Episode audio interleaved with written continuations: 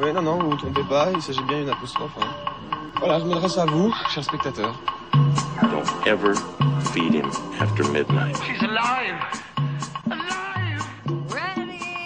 Euh, bonjour Louis Garel, on se rencontre euh, aujourd'hui pour ton troisième long métrage, La Croisade, euh, présenté hier soir à Cannes en sélection un peu particulière, c'est une nouvelle sélection cannoise, cinéma et climat. Ouais. Euh, Bah, que tu bah, les gens m'ont dit, ah, est-ce que vous pensez, parce qu'on a fait une petite conférence de presse avec les autres réalisateurs, est-ce que vous pensez que le cinéma devrait prendre plus en compte dans les fictions, dans l'imaginaire, cette histoire de climat? J'ai dit, mais en fait, il faut penser autrement le truc, c'est que plus on avance vers la catastrophe, plus, plus les films ne parleront que de ça.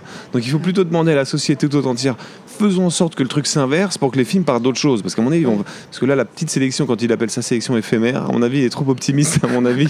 plus ça va avancer, plus les gens vont commencer à être confrontés à leur disparition, ils Ouais. vont pouvoir aller que de ça, quoi. Donc euh, ça, c'est ma, c'est Ça, ma il n'a pas réponse. osé appeler ça la sélection Covid, euh, heureusement. Non, ouais, t'as raison. on aura la sélection Ah, si, survivaliste un jour. euh, Mais t'as bien vu, c'est ça qui est fou. C'est que pour le Covid, c'est pour ça qu'à mon avis, les Greta Thunberg, qui à mon avis est la plus forte en happening politique, elle doit devenir folle. C'est elle dit putain les enfoirés. Je leur parle de ça. Ils me modèrent tous en disant mais non, on peut pas vraiment. Puis il y a une crise économique, ça va être très compliqué tout ça. Putain, elle voit qu'il y a une crise du Covid où tout le monde a peur de mourir. Putain, tout le monde arrête tout. On file des subventions partout. On arrive à trouver des solutions collectives pour une situation qui est euh, euh, in- inédite. Elle se dit mais pourquoi? On, on vous parle exactement de la même chose. C'est dans 30 ans et pour nous on, on aura le même âge que vous, bande de- bande de- d'enfoirés. Et après, euh, Thierry Frémont a fait euh, du marketing euh, à Cannes. Non, mais je pense pas qu'il va du marketing. Je pense qu'il lui-même, c'est pareil, c'est pas de sa génération. Ça, c'est le, c'est Bruno Latour qui disait ça, que j'écoutais, qui est quand même vraiment le plus euh, fin là-dessus.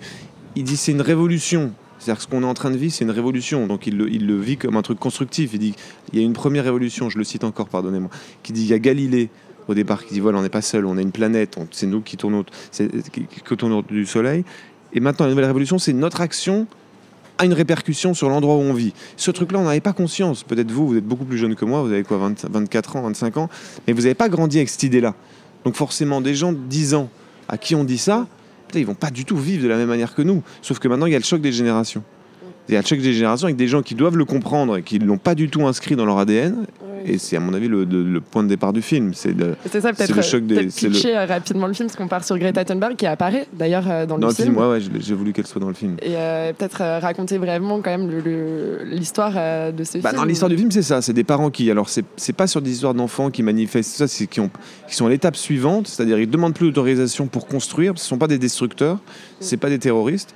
Parce que moi, en vrai, je flippe du terrorisme infantile qui va arriver bientôt. Parce que je pense que le- l'espèce, elle est quand même très, très euh, auto, auto en, en- en état de défense quand il s'agit de survivre. Donc j'ai peur qu'à un moment donné, les gosses, ils, ils finissent avec des C'est- C'est kalachnikovs. abordé dans le, dans le Ouais. film rapidement.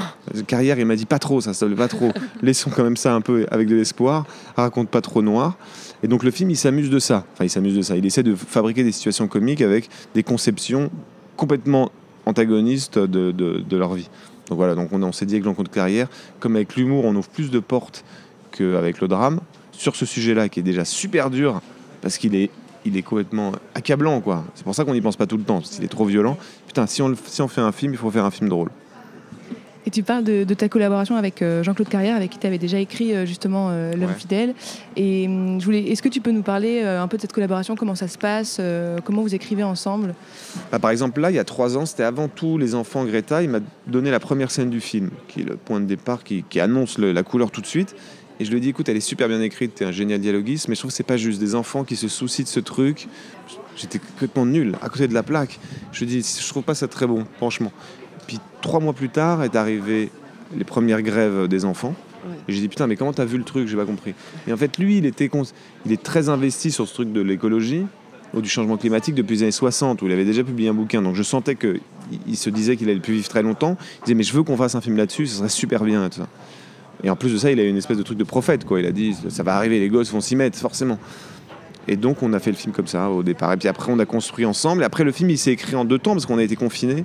Puis donc j'ai réécrit des scènes. J'ai utilisé le, le confinement pour le mettre dans le film. Donc c'était comme un, c'était quand même un travail euh, euh, qui se faisait en même temps qu'on tournait. qu'il y a quoi. des scènes euh, que tu tournes dans un Paris complètement euh, désertique. Ah, c'est tu fou, les ouais. as tournées pendant le confinement. Ouais, pendant le confinement, mais j'avais déjà écrit la scène d'alerte de la panique Ouais. générale avant. Et je me suis dit, putain, c'est fou ce truc et ça se calque parfaitement. J'ai tourné sans équipe avec un ami qui m'a filmé dans la rue de Paris. Je l'ai collé au film et je me suis dit, mais ça veut, ça aussi bien dire, et je recite Bruno Latour, qui dit il faut le prendre comme une bonne expérience, au truc du Covid. Bon, à part qu'il y a quand même, on à 6 millions de morts, c'est une catastrophe. Mais il faut se dire, c'est une répétition générale. C'est une répétition générale pour le grand confinement. Et le grand confinement, c'est on est tous sur la planète, on peut, on n'a que celle-là pour euh, survivre. Donc, il- et donc ça, ça illustre bien ce propos-là, je trouve, dans le film. Et c'est vrai qu'il y a cette idée donc un peu, euh, un peu loufoque d'aller euh, creuser une mer euh, Ouais. en Afrique. Et... Pareil. Alors moi, je trouvais, au début, quand Jean-Claude m'a parlé de ça, je me disais c'était trop loufoque. Mais à mesure que le temps, ça, le temps passe, je me dis en fait, son idée, elle est pas bête du tout. Du coup, je suis allé voir des géographes. Ils m'ont dit mais c'est une super idée. Et en fait, des gens, des gens déjà l'ont eu. L'artisan du canal de Suez, qui s'appelait euh, enfin, il y avait Ferdinand Lesseps, qui est un autre ingénieur. Ils ont étudié ça. C'était au moment où l'Algérie était colonisée par la France. Pour abaisser la température dans le climat, ils ont voulu faire une mer intérieure. Ouais. Et en fait, ils n'avaient pas les, les- les techniques nécessaires, donc ils ont abandonné. Et Jules Verne, ça, on l'a- j'ai su après hein, que le scénario. C'est, c'est pas, le- c'est, c'est pas ça qui nous a donné l'idée de faire le film. Que Jules Verne, il avait écrit un, un livre qui s'appelle L'invasion de la mer et qui, qui imagine que le- l'entreprise a eu lieu. Donc en fait, je suis allé voir des géographes, elle n'est pas du tout euh, mauvaise cette idée. Ok. Elle est mauvaise. Le- non, le- il faudrait juste dire aux nomades qui habitent là, il faudrait vous décaler. Non, mais il faudrait négocier avec Ouais. eux. Mais je pense qu'à mon avis, je veux pas être truc, je pense que cette idée, elle sera, elle sera prise. Quand on ne pourra plus faire autrement avec la fonte des glaces, Mm. l'eau, il va falloir la stocker quelque part.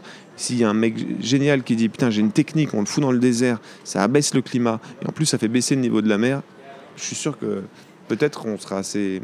On vivra encore, on pourra aller se baigner. Peut-être une dernière question, parce que je pense que le, le temps presse un peu.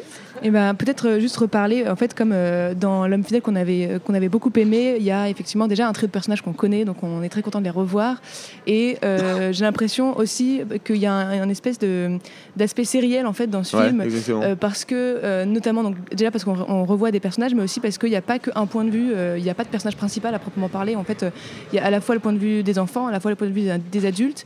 Et donc, euh, je voulais te demander si c'était une volonté que tu avais euh, de faire un peu de la série sur grand écran. euh, Exactement, ouais. C'était ça qui me faisait rigoler. Parce que moi, je suis très mauvais en série. J'arrive pas à me concentrer euh, sur plein, plein, plein d'épisodes. Donc, tous les copains qui regardent des séries me disent il y a des trucs géniaux. Je n'y arrive pas du tout, du tout. Donc, je me dis ah bah tiens, on va faire ça, mais au cinéma. On va faire des films comme ça à petit budget. On va reprendre le même principe. C'est aussi une volonté du producteur.